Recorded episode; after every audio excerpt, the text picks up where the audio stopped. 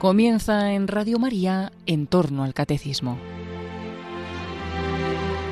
Como complemento a los temas tratados por el padre Luis Fernando de Prada en su programa sobre el catecismo de la Iglesia Católica, les estamos ofreciendo en varios sábados la reposición de algunos espacios del programa Vida en Cristo, que dirige en Radio María el propio padre Luis Fernando y dedicados a la vida espiritual o vida de gracia del cristiano.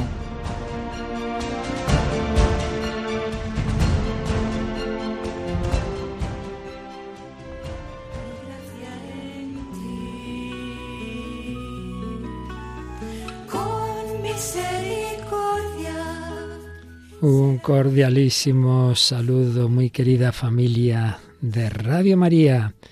Vida en Cristo, vida en el Espíritu Santo, vida de gracia, vida de virtudes y dones. Bueno, son todo expresiones absolutamente relacionadas. No soy yo quien vive, es Cristo quien vive en mí. El cristiano no está llamado solamente, también, pero no, ni mucho menos quedarse en ser buena gente, buena persona, valores humanos, eso se presupone, pero mucho más.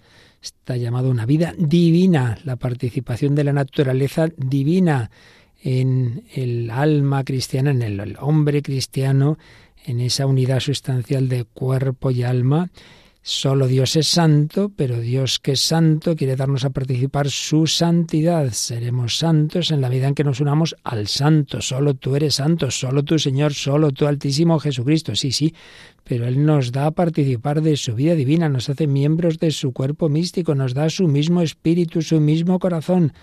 No soy yo quien vive, es Cristo quien vive en mí, no soy yo quien ama, es el corazón de Cristo el que ama en mí, no soy yo quien piensa solo con razonamientos humanos. Tengo la mente de Cristo que Él me ha dado a participar por la fe y los dones del Espíritu Santo. Bueno, pues estamos en este bloque en que vamos tocando diversos temas relacionados pues con esos fundamentos de la vida espiritual, de la vida de gracia.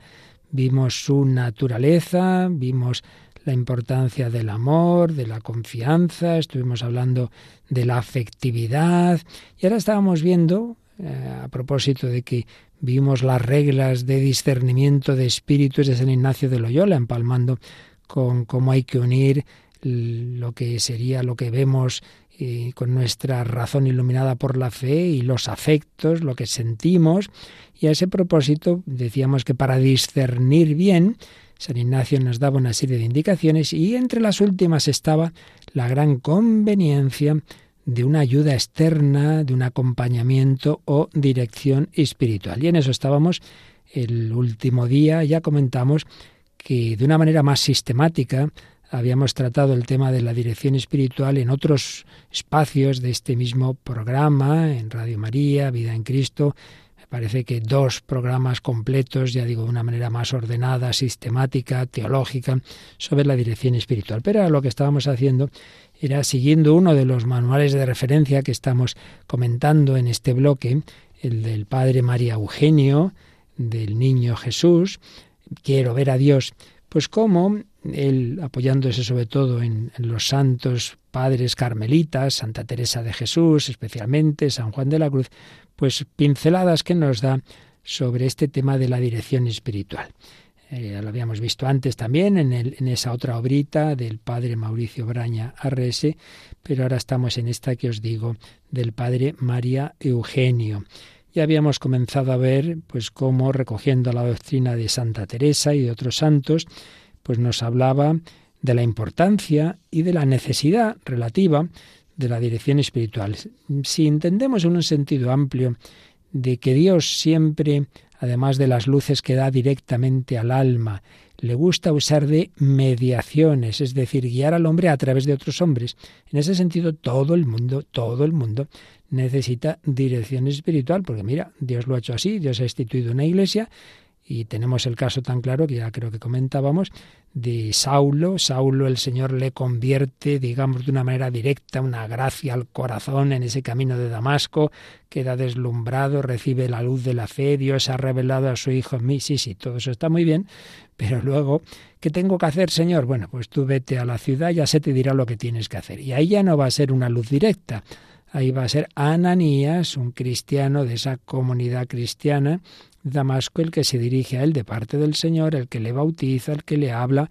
Y bueno, pues ya San Pablo se integra en esa iglesia y aprende de los demás y Dios le guía también a través de los demás. En ese sentido digo, si alguien fuera muy autosuficiente y dijera, no, no, no, no, no, yo lo directo con Dios, yo porque tengo que hablar con el cura, yo porque tengo que hacer caso al Papa, al obispo, mal asunto, mal asunto porque el Señor, que, que tiene una infinita humildad, siendo Él la omnipotencia y la sabiduría eh, total y absoluta y sin embargo tiene esa humildad. El Hijo de Dios se hace hombre, aprende de mí que soy manso y humilde de corazones y nos enseña ese camino. Y la Virgen María no solo recibió un mensaje de Dios a través del Arcángel San Gabriel, no, no. También Dios le habló a través de los pastores, de los magos, de Simeón, que hace esa como segunda anunciación que llamaba Juan Pablo II y la Virgen no se le ocurrió decir, bueno, a mí me habló el arcángel San, San Gabriel a partir de ahora de arcángel para arriba. Pues no, no se le ocurre semejante cosa. Sabe que Dios le puede hablar por cualquier circunstancia, también por aquel mandato, aquel decreto del Augusto, del César, de que había que irse a empadronar cada una la ciudad de origen y a raíz de eso, pues el niño Jesús va a nacer en Belén. En fin, que tenemos que tener esa humildad de saber escuchar a Dios a través de los demás, las mediaciones. Y en este sentido, repito, todo aquel cristiano de buena voluntad que busca eh, a Dios, que busca hacer su voluntad, que busca ser santo, que no se preocupe, que Dios ya le irá iluminando pues a través de, de, su párroco, de una homilía, de una confesión, de un programa de radio, de un libro. Ahora, siempre que además de eso, que además de eso, si uno puede encontrar una persona, muchas veces no, generalmente un sacerdote, pero no necesariamente, una persona que, que, le acompañe, que le ayude, a quien pueda consultar, sobre todo en momentos como más especiales, pues muchísimo mejor. Entonces, en ese sentido, sentido amplio, todo el mundo necesita dirección o acompañamiento espiritual en tanto en cuanto lo entendamos como una mediación de la que Dios se sirve. Un sentido más estricto, yo tengo esta persona que es realmente mi director espiritual, no siempre es fácil conseguirlo, por desgracia. Ojalá, ojalá hay que pedírselo al Señor, pero que no se preocupe ninguno de los que me estáis escuchando si realmente lo ha intentado, si ha buscado, y no, no, no es tan fácil. Hay sitios en que hay muy poca posibilidad, hay pocos sacerdotes, hay pocas personas de, de gran espíritu que, que, uno pueda encontrar o que estén disponibles y que, ya están totalmente desbordados de trabajo y es imposible. Bueno, pues repito, que el que no el, que no lo encuentre, no por, por soberbia, no porque no lo busque, sino porque no, por más que lo intenta, bueno, pues tranquilo, que ya Dios encontrará los caminos para iluminarle. Lo importante es que nadie, digamos, sea él el que excluya, el que diga que no, que él prefiere las cosas a su aire. Supuesto eso, pues vamos a pedir al Señor siempre, seguro, es un medio que ayuda mucho. Pues hombre, es como si uno quiere hacer una carrera él solito. Yo me cojo mis libros sin profesores. Pues hombre, mucho más difícil. Y si uno es un superdotado, pues lo hará. Pero si no, pues, pues muy difícil. No puede ser. O no, yo me curo a mí mismo, yo no voy al médico. Pues más difícil todavía, hombre. Lo normal es que en todo vamos al experto. Si hay personas que van por delante en experiencia y en sabiduría espiritual, hombre, pues vamos a consultarles, ¿no?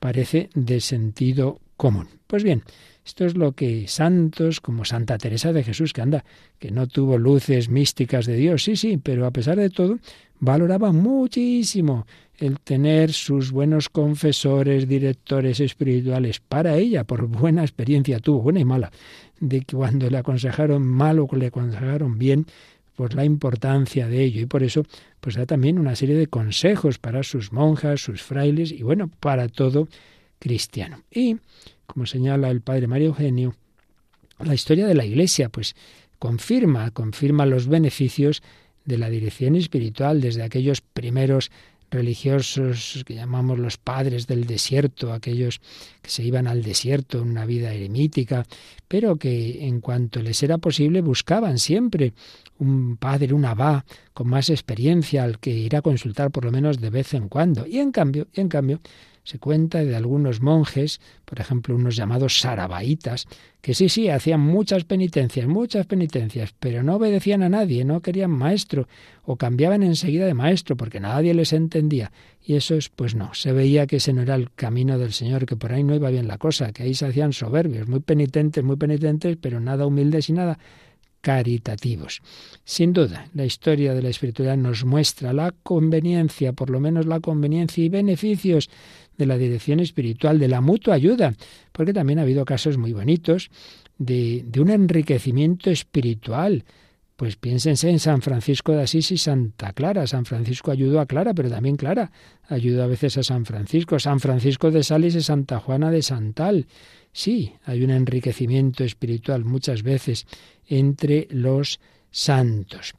Así que, sobre todo, quien por la gracia de Dios va avanzando en la vida espiritual, quien ha tenido eso que llamábamos la conversión afectiva, que su corazón ante todo, ante todo, busca al Señor, quien está entrando en una vida de oración más profunda, pues enseguida uno nota que necesita consejo, que no sabe qué le está pasando, esto será una cosa de Dios, será invención mía, será del demonio, pues hay que intentarlo en lo que de uno dependa. Bien, pues esto en cuanto a la necesidad o al menos conveniencia de la dirección espiritual. Pero vamos a ver cómo resume esta obra lo que enseñan los santos padres carmelitas, San Juan de la Cruz, Santa Teresa, sobre las cualidades del director a la hora de buscar uno. Y claro, en la medida de lo posible. Si no puede ser todo, pues intentemos las principales cualidades que, que, son más convenientes.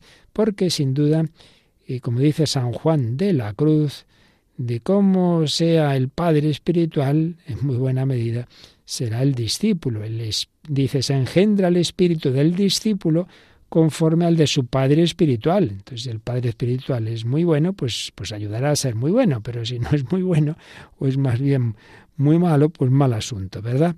Así pues, hay que pedir al Señor esta gracia, este regalo, hay que ser prudente. Y ya os he comentado en alguna ocasión que el sistema no es que de repente, uy, este padre, este, este, este, yo quiero, oiga padre, va a ser usted mi director espiritual. No, hombre, no, no lo hagas así. Simplemente un día vas, haces tu consulta, un día te confiesas, si es sacerdote, otro, bueno, pues no va mal. Otro día vuelves, otro día tal, y pues sí, me va entendiendo, tal, tal, tal. Bueno, y al cabo del tiempo, pues se va generando esa relación de ayuda, pero si por el contrario ves que no, que no, no acabamos de congeniar, no acabo de confiar, no acabo de abrirme, no acaba de entenderme, pues ya está, no hay por qué decir nada. Has hecho tres consultas y ya está, no hay ningún problema. Por eso Santa Teresa dice que hay que mirar bien y hay que elegir bien, y en ese sentido señala que más fácil es al seglar, que puede mirar entre todos los que pueda tener a mano, todos los sacerdotes, pensaba ella, aunque ya digo que también puede haber un director o directora espiritual que no lo sea. Pero bueno, ya pensaba en el seglar que puede escoger. Hay en Ávila que, pues entre varios sacerdotes, no es tan fácil muchas veces, claro, al religioso o la religiosa, sobre todo de clausura, que no puede salir a la calle a buscar ese confesor, ese director espiritual. Hay que pedírselo al Señor. Y el Señor, pues en su providencia, si ve que realmente es necesario, ya lo enviará. ¿Cómo le envió? Parece que ya lo hemos hablado también en alguna ocasión, a Santa Margarita María, claro, estaba empezando a tener revelaciones del Señor, sí, pero son del Señor o son imaginaciones suyas o son engaños del demonio. La pobre estaba ahí perdida y además sus superioras tampoco veían nada claro el asunto. Bueno, el Señor sabía que le venía bien, que necesitaba un director espiritual de mucha experiencia y le envió ni más ni menos que a un santo, a San Claudio de la Colombier, que estuvo poco tiempo en Perelemonial, que realmente el trato directo con Margarita fue escaso, no me acuerdo si año y medio, poco más, porque luego le enviaron a Inglaterra, sí, mantuvieron una relación epistolar y luego vuelve ya muy enfermo y de hecho muere pronto.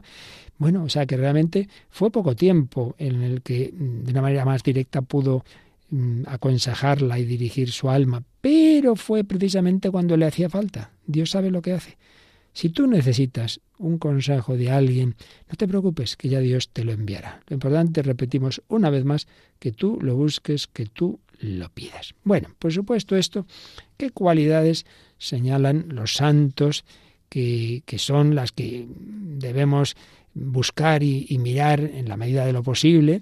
Nada ni nadie es perfecto, pues en aquella persona que buscamos como buen director. Hombre, obviamente es la santidad. Cuando decimos la santidad no estoy diciendo que solo los santos ya santos, no, porque entonces poco habría, ¿verdad? Pero sí, eh, hombre, que haya una persona que sin necesidad de, de, ya digo, de santidad eximia ni de manifestaciones exteriores, por supuesto que no. No hace falta buscar ahí alguien que haga milagros, ni mucho menos. Eso ya incluso estaría mal, ¿verdad? dice el padre Mario Eugenio, exigir que su santidad brille en manifestaciones exteriores o que sea alguien iluminado por luces extraordinarias sería un despropósito, un despropósito peligroso. Nos debe bastar una santidad básica, fundamentada sobre todo en dos virtudes muy importantes en la vida cristiana, la humildad y la caridad.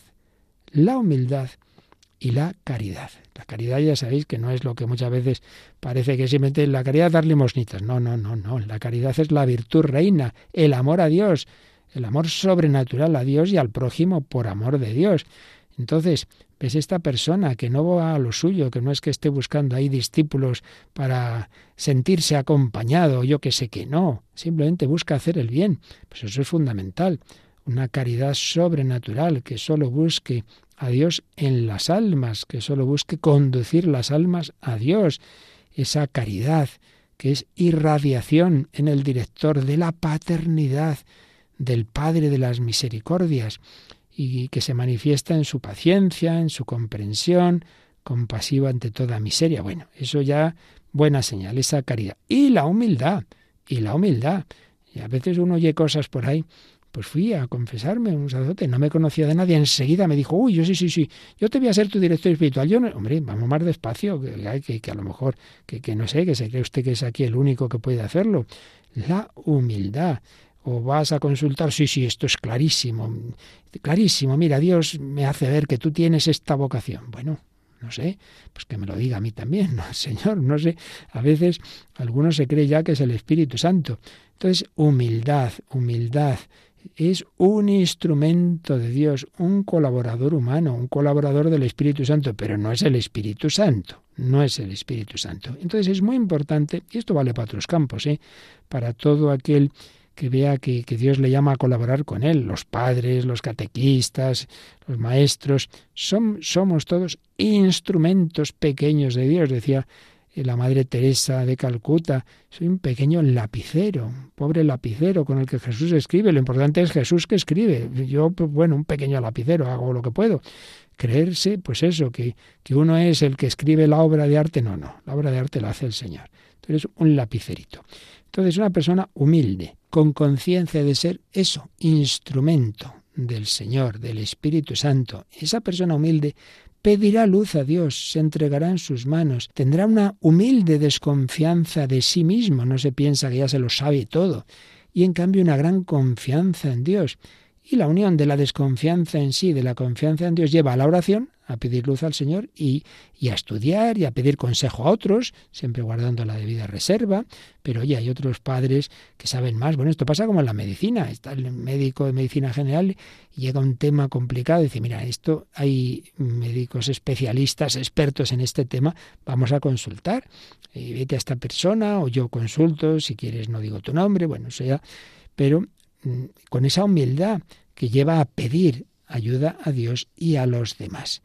Pero es el Señor el que hace su obra. El, director es un colaborador, un sencillo colaborador, que ayuda a encontrar la voluntad de Dios. Ayuda, ayuda, pero no es quien decide la voluntad de Dios.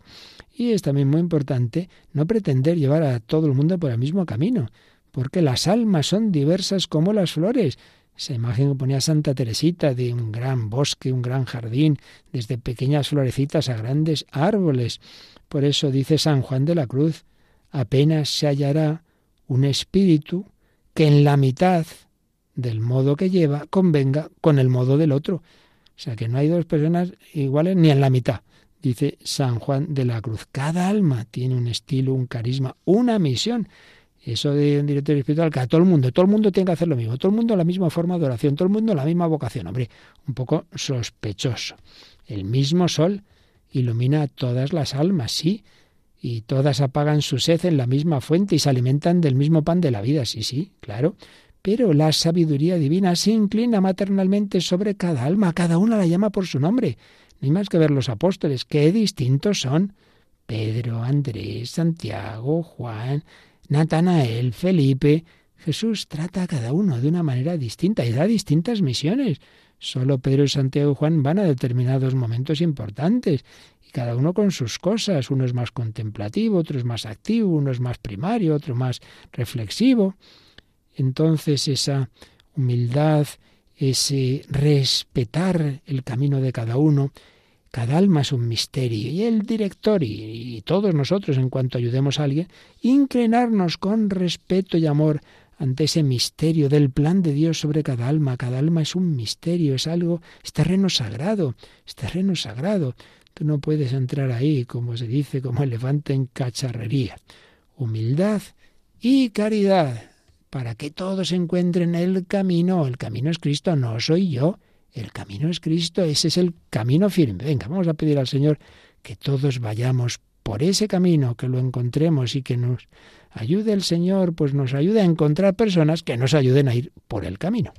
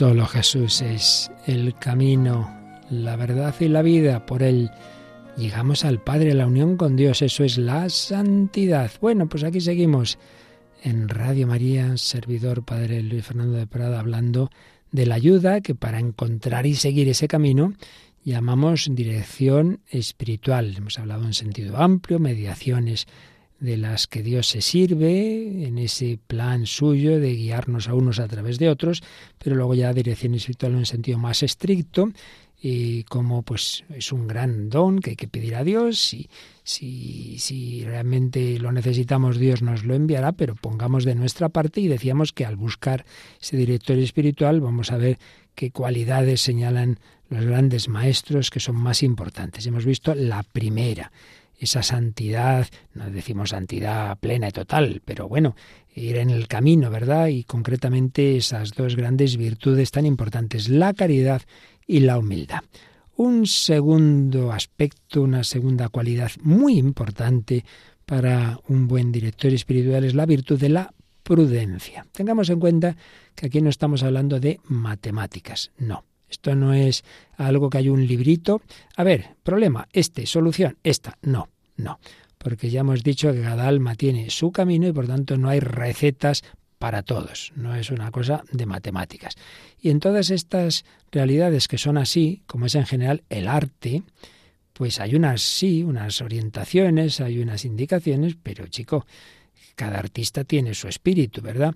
Entonces, al no haber reglas absolutas, pues es muy importante la virtud de la prudencia, que ayuda a captar cómo es la realidad. Recordemos que dedicamos varios programas a esta virtud, cuando hablamos de las virtudes cardinales aquí en, en vida en Cristo.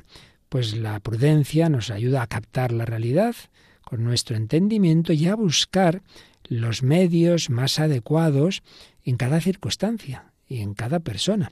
Pues esto desde luego vale claramente para la dirección espiritual.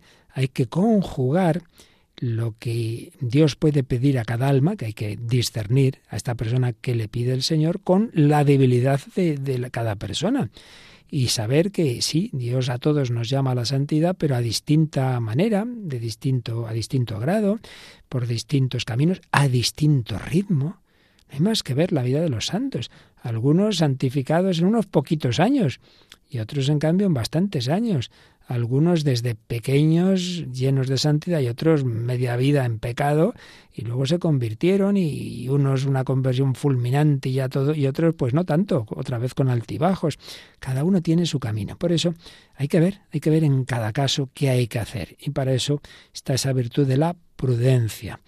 Eh, una prudencia que actuará en primer lugar para buscar, ayudar al dirigido a encontrar la voluntad de Dios, a discernir las señales que Dios da de por dónde lleva a esta persona, cuál es su vocación, cuál es el camino concreto por el que Dios la quiere llevar y no decir, no, pues tú tienes que hacer esto y lo otro. Pero vamos a ver, esto, esto se ha discernido ante Dios o es que ya el director ya tiene su librito que aplica a todo el mundo.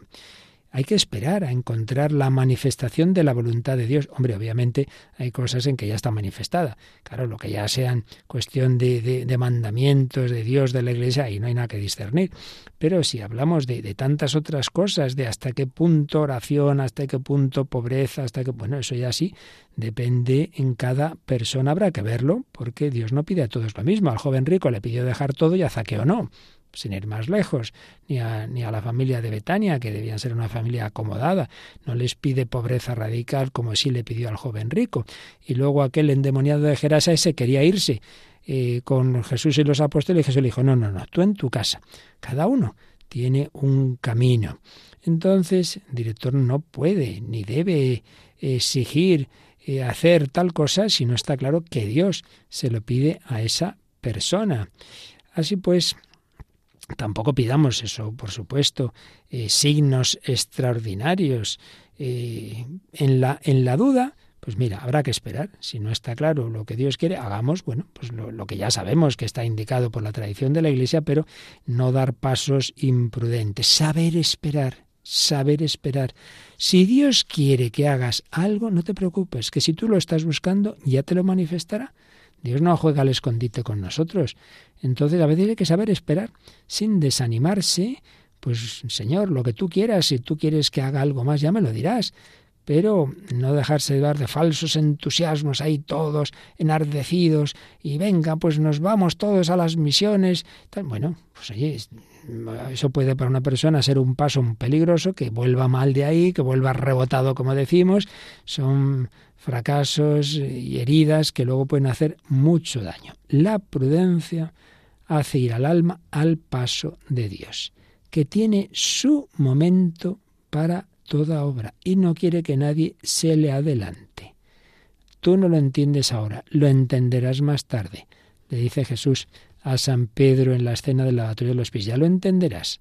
Cada cosa en su momento. Todavía no ha llegado el Espíritu Santo cuando Él venga. Bueno, pues sí, cada alma tiene su momento. Por tanto, prudencia a la hora de buscar la voluntad de Dios. También en, en, los modos concretos de realizar, aunque ya se vea por dónde va esa voluntad, sí, pero eso no quiere decir que haya que hacer ya todo. Hay que ver en cada momento qué paso podemos dar ahora. Hay que tener en cuenta las fuerzas limitadas del alma. Dios puede llamar al piso sexto, pero sí, sí, pero una cosa es que se llame al piso sexto, esto que llegues a él ya, corriendo por la escalera. Bueno, ahora habrá que esperar al ascensor, ya veremos. Y de hecho, es, desde luego con Santa Teresa uno aprende de todo. Pues es curioso que ella ya vio esto también, había un, uno de me parece que fue su primer así sacerdote, digamos director espiritual, un sacerdote de Ávila, el maestro Daza, pues sí, un hombre muy bueno, pero vamos, que rápidamente eh, pedía que Santa Teresa hiciera esto y lo otro y que tenía ya que tener, si recibía, si era verdad que recibía esos dones de Dios, tenía que manifestarse en tales aspectos de su vida, tenía que cortar con tal cosa, con tal otra, así de una manera muy radical y eso no le hizo ningún bien a Santa Teresa. Para ello fue, para ella fue dañina esa manera así tan tan lanzada de hacer las cosas y en cambio conoció santos y prudentes directores espirituales que por supuesto también querían, no faltaría más, que Santa Teresa dejara los aspectos de su vida que todavía eran muy imperfectos y, llegara muy alto, pero, pero en su momento, poco a poco. Eso lo vio con el padre Baltasar Álvarez, por ejemplo, ¿no? Que, que supo pues esperar al momento en que Teresa recibiera la gracia suficiente para dar esos pasos que todavía le costaban cuando llevaba una vida religiosa, pero todavía bastante tibia. Por tanto, prudencia en los tiempos, en los modos, también prudencia en la discreción. Los secretos del alma son los secretos de Dios y hay un compromiso mutuo de, discreción en la dirección espiritual. A veces se dice, padre, esto se lo digo, pero como secreto de confesión. Vamos a ver, eso, esa expresión ya se entiende, pero es incorrecta. El secreto de confesión es solo y exclusivamente para los pecados que se dicen en confesión. Por tanto, si tú no te estás confesando, no me digas esto se lo digo en secreto de confesión. No, no, eso es para los pecados en la confesión. Otra cosa es que la dirección espiritual, si no se dice lo contrario, presupone lo que en general llamamos el secreto profesional. Claro, no hace falta confesarse, es que lo que tú me dices a mí en privado, pues debe quedar en privado, no faltaría más. Pero es un secreto profesional de dirección espiritual, es distinto al secreto de confesión. Muy típico esto en secreto de confesión, que no, no te estás confesando, no es secreto de confesión, pero sí es secreto profesional, como hay con el abogado, con el psicólogo, con el médico, etcétera. Por cierto, lo que muchas veces se olvida es que también debe haber una discreción por parte del dirigido porque vas tú luego contando, ah, pues a mí me ha dicho el padre que, ah, pues a mí me ha dicho otra cosa. No, hombre, no. Es que no puede, él no puede luego explicar por qué uno le ha dicho una cosa y otra otra, precisamente por su obligación de reserva. Y tú, en cambio, vas contando todo. Eso tengámoslo en cuenta también. Pero bueno, eso llega en otro momento.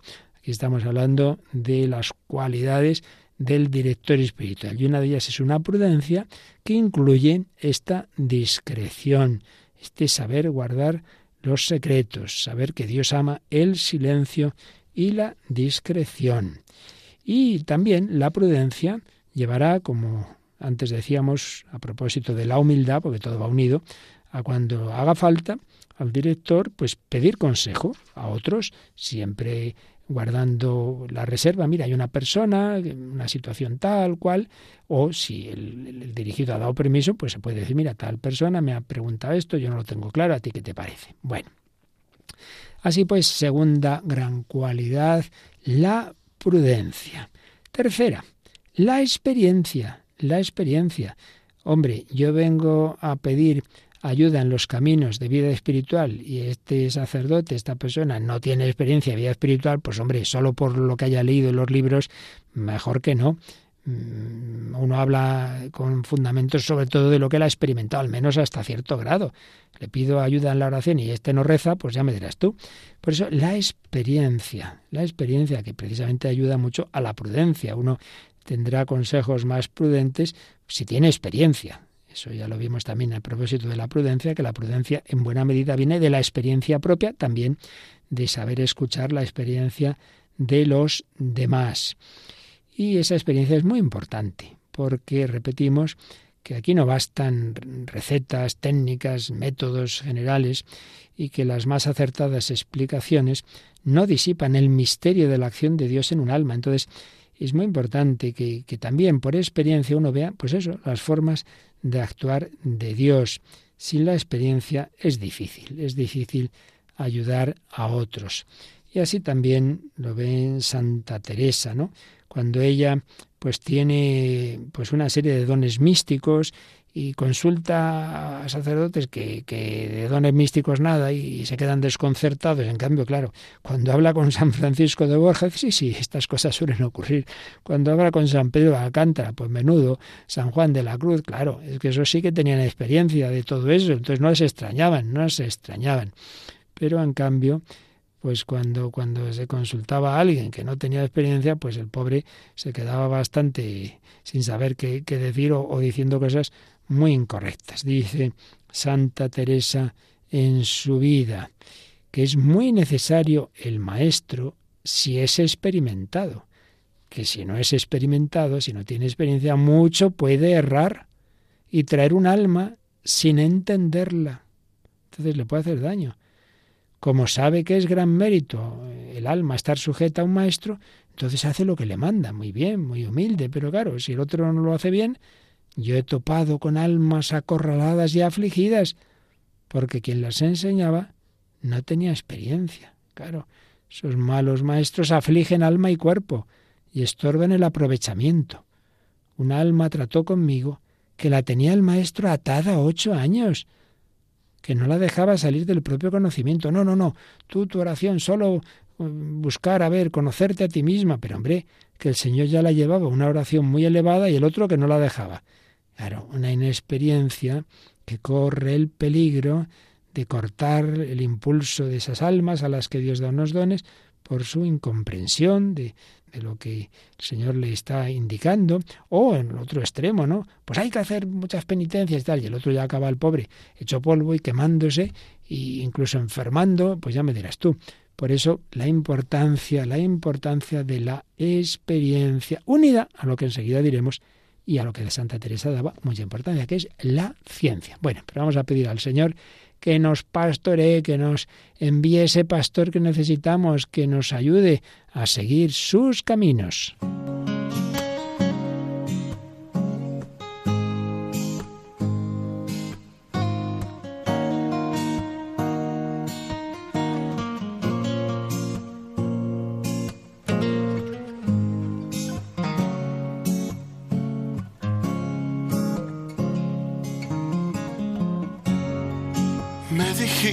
Que me amas, que estaría siempre aquí, que tu amor será el sustento y las fuerzas para mí. Uh. Llévame a caminar en el valle de tu amor de la fragancia de las flores del perdón. Porque en tu muerte hubo vida y vivir sin ti es morir.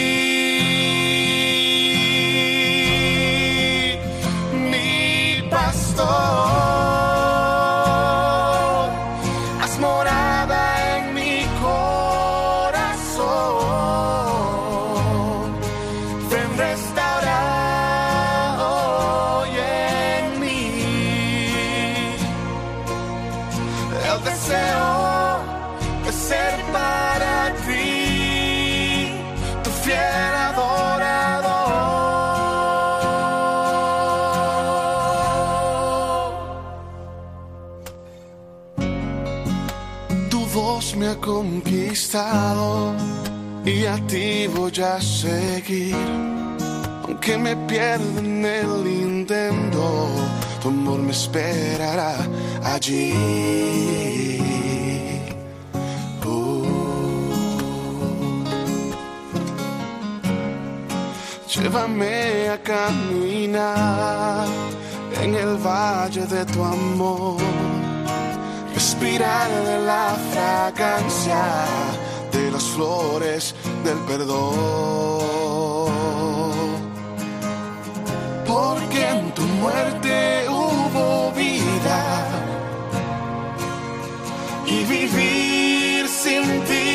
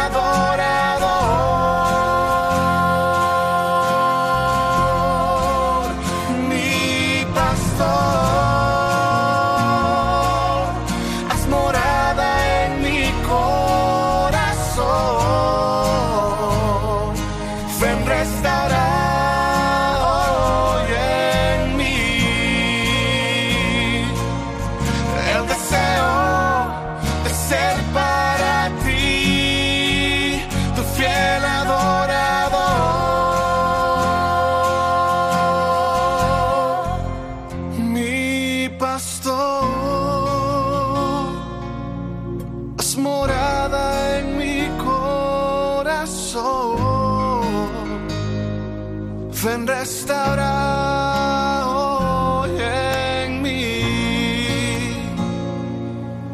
el deseo de ser para ti tu fiel adorador.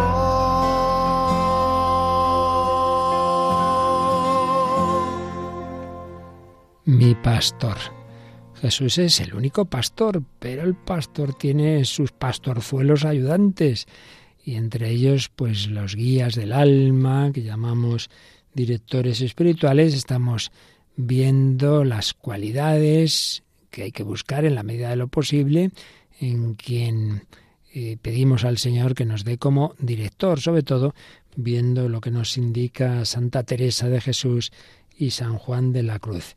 Hemos visto pues la santidad básica, sobre todo con esas virtudes de la humildad y la caridad, la prudencia, la prudencia, el, el saber en cada caso concreto, pues, pues buscar qué hay que hacer, cuál es la voluntad de Dios, qué medios, a qué ritmo, y en tercer lugar la experiencia, es decir, que, esa persona pues tenga también experiencia de vida espiritual, que no sea un teórico que habla de lo que ha leído y que no tiene ni idea. Otra cosa es que no hace falta haber llegado a la octava morada para saber aconsejar a alguien que va por delante. Muchísimas veces ocurre esto, ¿eh?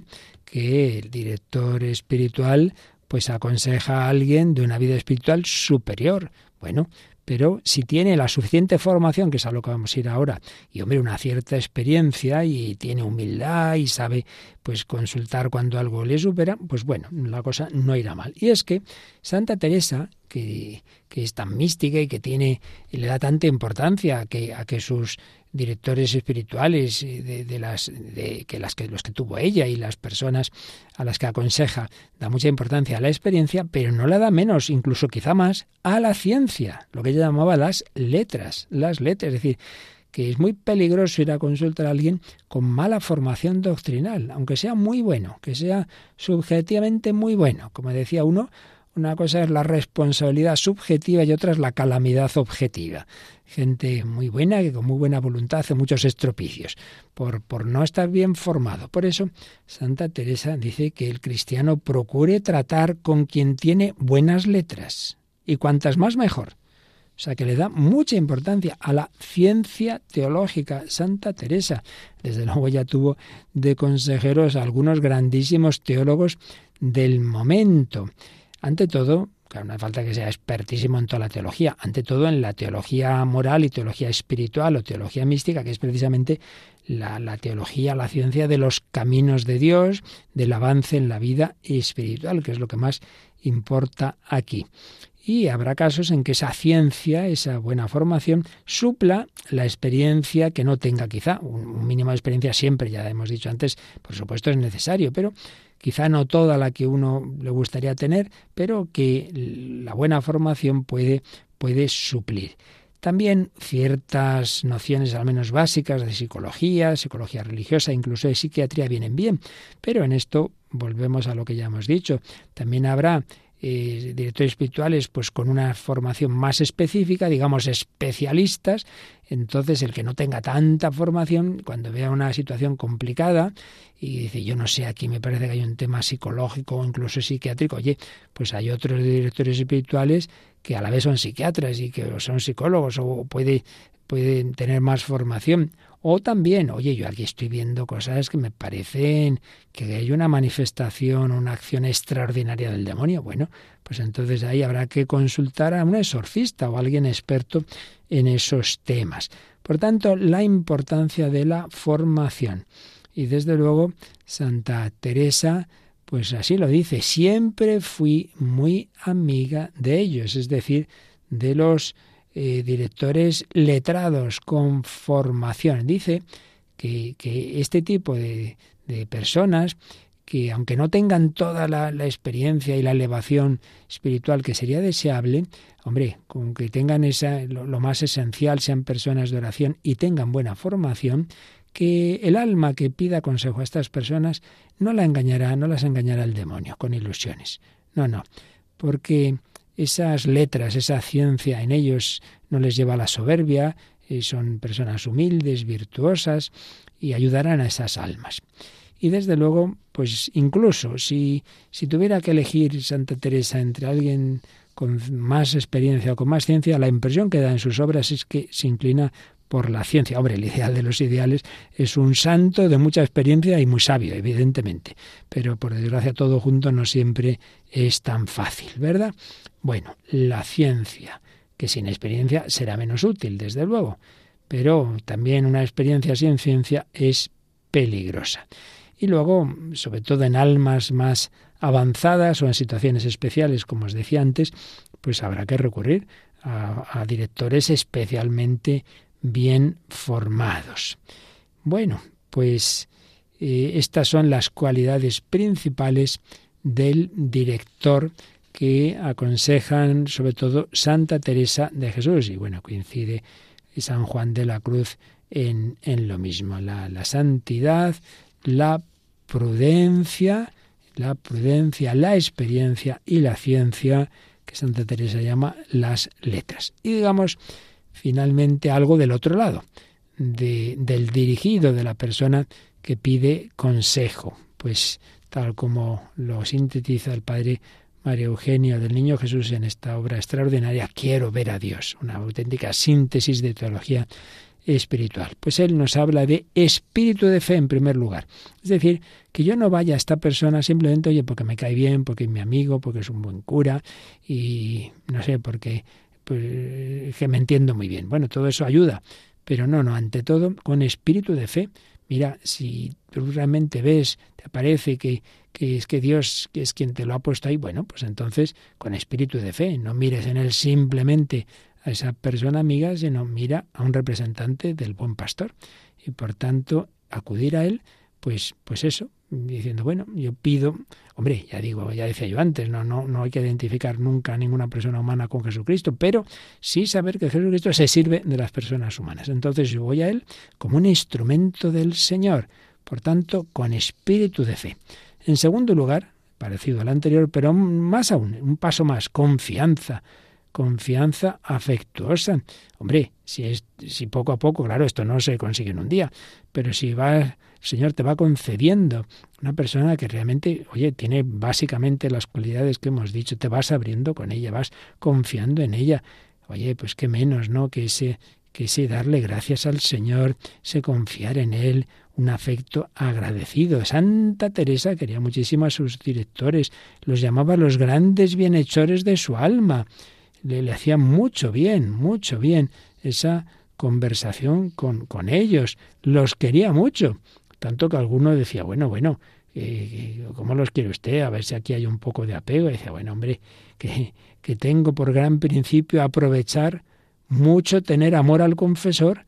Es decir, que veía ella que el amar, pero ya se entiende, con un amor nada sensual, nada, nada eh, interesado, nada, nada posesivo, sino un amor oblativo, un amor sobrenatural, rezar por él, buscar su bien, pedir al Señor que le ilumine, claro, en ese sentido. Tercera cualidad, ya la apuntábamos antes, la sencillez y la discreción. La sencillez y la discreción, ese espíritu de fe y de confianza, se manifestarán en la sencillez de abrir el alma. Claro, esto no se consigue normalmente, salvo un caso muy excepcional, no llega uno el primer día y ya está, cuenta toda su vida hasta lo más difícil. Hombre, no. Lo normal es que eso sea poco a poco. El alma se va abriendo poco a poco. Pero en lo que de uno dependa, claro, si uno va eh, ya así a contar esto sí el otro no aposta, hombre, chico, si ya empiezas por ocultar cosas, voy al médico pero no le digo todo lo que me duele, solo parte por si me manda o que me operen, hombre, casi no podemos jugar. Entonces, humildad, sencillez, abrir el alma, el director no podrá guiar a, esa persona sin conocerla perfectamente. Por tanto, en la medida en que uno pueda, ya digo, no se va a conseguir, de, sobre todo cuando hay bloqueos, a veces psicológicos y tal, pues evidentemente, a veces, yo esto lo he visto, hay personas que al cabo de un año o de dos consiguen contar tal cosa difícil y abrirse del todo. Es muy difícil el primer día, la primera semana, ala, abrirse del todo pero poco a poco ir manifestando aspiraciones, tentaciones, debilidades, pecados, actos de virtud, acción de Dios, todo, todo lo que se pueda, ¿verdad? Dice San Francisco de Sales, tratad con el director a corazón abierto, con toda sinceridad y fidelidad, manifestándole claramente vuestro bien y vuestro mal, sin fingimiento ni disimulación. Tened en él una extrema confianza, mezclada con un sagrado respeto de suerte que el respeto no disminuya la confianza y que la confianza no impida el respeto. Qué bien dicho, ¿verdad? Bueno, pues más o menos viene a decir lo mismo Santa Teresa, que andéis con gran llaneza y verdad con el confesor. No digo en decir los pecados, que eso vamos, es lo menos, sino en contar la oración.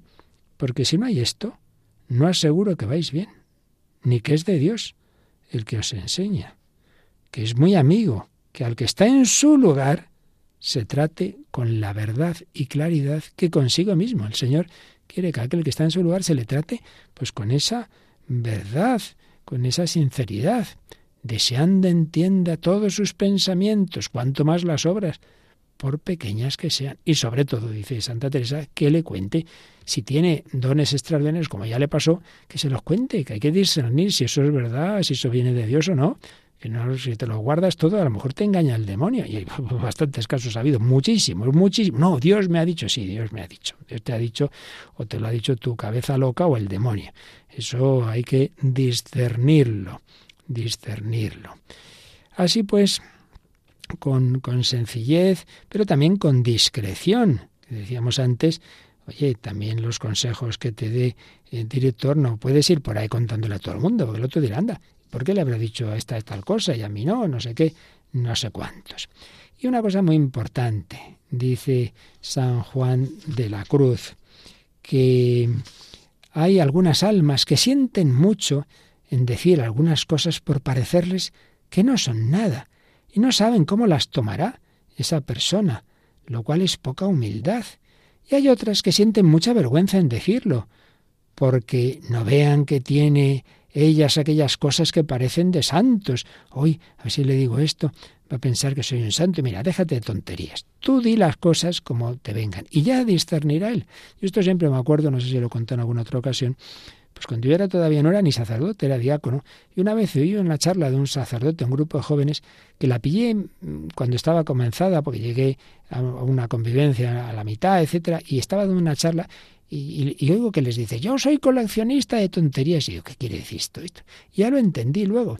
es que claro, tú tenías un problema, este joven, este chico, esta chica, y tenías que contarla, pero decía, ¿cómo voy a contarle esto al padre? Esta tontería, se va a reír de mí, que soy coleccionista de tonterías, que no es una tontería, puede parecerle en sí mismo, lo puede ser, pero una vez que a ti te está liando y haciéndote sufrir, ya no es una tontería, cuéntala, cuéntala. Un problema contado es medio problema. Así pues, humildad, sencillez, apertura, discreción, contar todo, ¿vale? Y finalmente, dice el padre María Eugenio, dice aquí obediencia. Bueno, aquí esto es un tema que siempre es complicado de matizar digamos en sentido más amplio, docilidad. Claro, si vas a una persona a pedir consejo y luego haces lo que te da la gana y nunca le haces caso, pues chico, para eso no te molestes ni le molestes a él. Pero no hay que entender obediencia como si fuera la obediencia al superior religioso, como si fuera la obediencia al párroco o al obispo en las cosas de forester. No es en ese sentido, pero sí en el sentido que ya digo, hay que ver, porque hay situaciones, y esto ya lo expliqué más en otra ocasión, no es lo mismo el director espiritual que pone el obispo en un seminario para sus seminaristas, hombre, es un cargo, es importante, es un discernimiento de vocación. Una cosa es eso y otra es, oye, que tú estás, pues bueno, te parece que esta persona te ayuda, es tu director espiritual, oye chico, pero si tú ves al cabo del tiempo que no, que no, chico, no pasa nada, lo dejas y ya está. Otra cosa son los que cambian cada año de director espiritual porque no les dice lo que quieren oír. Claro, ahí ya se ve que el problema no está en el director espiritual, está en ellos. Pero bueno, en definitiva, que aquí no podemos entrar en todos los matices, lo que está claro es que si realmente tú ves que Dios pues te quiere guiar a través del directo espiritual, hombre, sé dócil, no hagas lo que te dé la gana. Para eso no te, para eso no vayas, ya digo. Así pues, con todo esto, pues vamos a pedir al Señor que nos ilumine, que nos ayude, que seamos humildes, que si Él en su providencia quiere que tengamos, ojalá, esa ayuda, ese consejero, ese padre espiritual, ese director espiritual, nos lo concederá. Tú pon de tu parte, tú pídelo, tú búscalo. Que tú lo buscas, lo pides y no lo consigues. Bueno, pues Dios ya te digo, ya te guiará por otro camino. No te preocupes, que Dios no te va a abandonar. Pero que no seamos nosotros los que por negligencia, por peor aún, soberbia, autosuficiencia, no busquemos esa ayuda. Y así, pues seguro que poniendo de nuestra parte, el Señor pues nos dará lo que más necesitamos para llegar a la santidad, que de eso se trata, ¿verdad? Pues así se lo pediremos cada día al Señor.